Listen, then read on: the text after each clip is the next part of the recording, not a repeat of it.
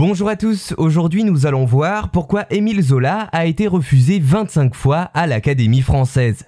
Qui aurait pu croire que l'un des écrivains les plus lus et célébrés de notre langue ait pu à ce point être boudé par une institution comme l'Académie française?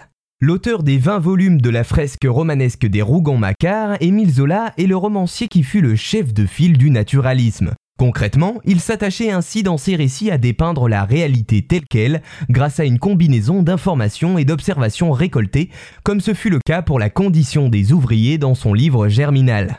Journaliste littéraire, politique, nouvelliste et romancier, Émile Zola aura de son vivant connu le succès, tant de facettes d'une personnalité qui n'auront pourtant pas convaincu l'Académie française de lui laisser une place parmi les immortels.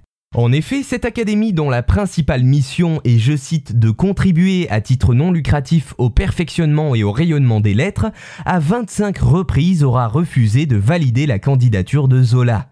Celui que l'écrivain Jules Romain nommait, je cite, comme le grand homme qui montrait son respect pour elle en sollicitant obstinément ses suffrages. C'est donc de 1890 à 1898, pendant 8 ans, que celui qui rédigea Thérèse Raquin se vit fermer la porte de l'institution. À la mort de chaque membre de l'Académie pendant cette période, il prenait sa plume pour formuler sa demande de manière concise, candidatant parfois à plusieurs fauteuils en même temps.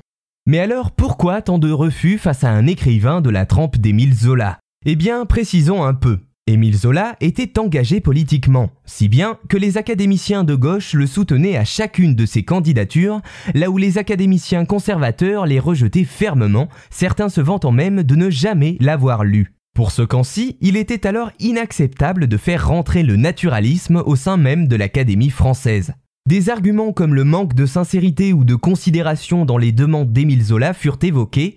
Il faut dire que l'écrivain avait qualifié l'Académie dans sa jeunesse, je cite, de serre d'hivernage pour les médiocrités qui craignaient la gelée. Quoi qu'il en soit, une chose est sûre, ces demandes à répétition montrent l'évolution de l'attitude d'Émile Zola vis-à-vis -vis des institutions.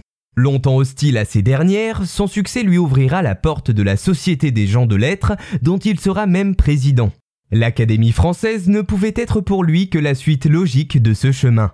Mais alors, qu'arrive-t-il après ces 25 demandes?